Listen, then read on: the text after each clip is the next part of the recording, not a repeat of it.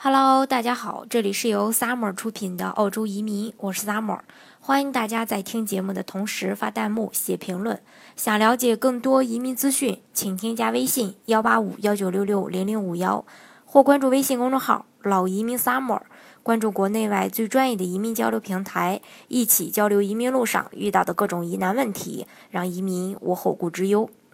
呃，移民呢，现在是很多家庭都会关心的一个问题。但是我想说的是啊，作为以前相对容易移民的这个澳洲而言呢，现如今啊也不是那么容易了。因为最近嘛，澳洲政府一直在出台相关的这个移民收紧政策，大批的这个计划移民澳洲的人呢，内心现在是听到这个消息以后都是忽上忽下的一个忐忑啊。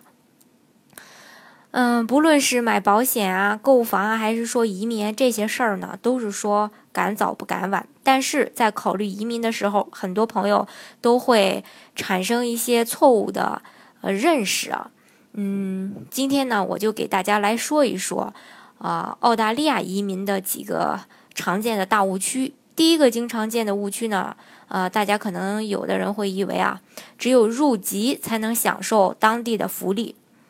嗯，这是个错误的认识啊！其实获得澳洲的永久居留签证后，就可以成为澳洲的永久居民。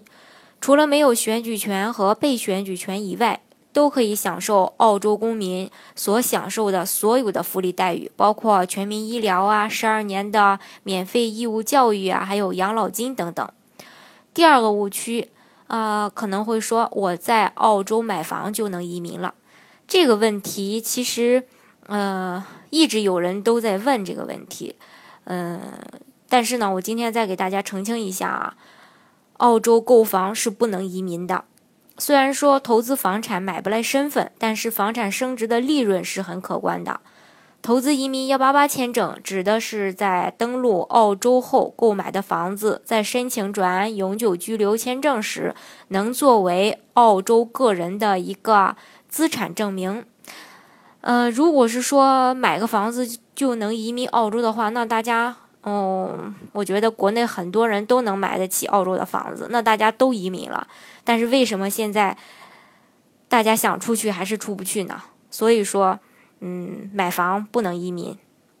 目前能买房移民的也就是欧洲，欧洲有这个政策，其他国家都没有这个政策啊。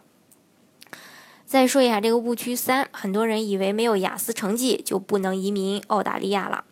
移民澳洲时，技术移民、雇主担保移民和投资移民是最常见的三种呃移民方式。而移民是否要考雅思，跟所选的移民方式呢有一个直接的关系。申请澳洲投资移民幺八八类的一些呃这个项目呢，就不需要英语成绩。呃，比如说澳洲的高薪豁免也是不需要雅思成绩的。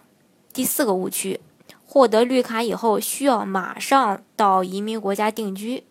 移民成功后，其实并不一定要马上就过去定居，但是一般会要求在半年内到这个移民国家登陆，这个会写在你的一个批签信上的。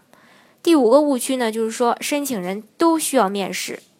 是这样的，如果符合澳洲移民的条件，并且已经准备好全套的资料了，那么商业移民免面试率还是非常高的，达到百分之八十以上。技术移民和雇主担保移民有的时候是不需要面试的，但是呢也会分情况。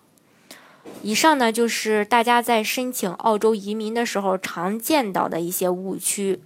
呃，如果大家想具体的了解澳洲的移民政策的话，比如说技术移民啊、雇主担保移民啊，还有这个啊投资移民啊，大家呢都可以加我的微信幺八五幺九六六零零五幺来具体的了解，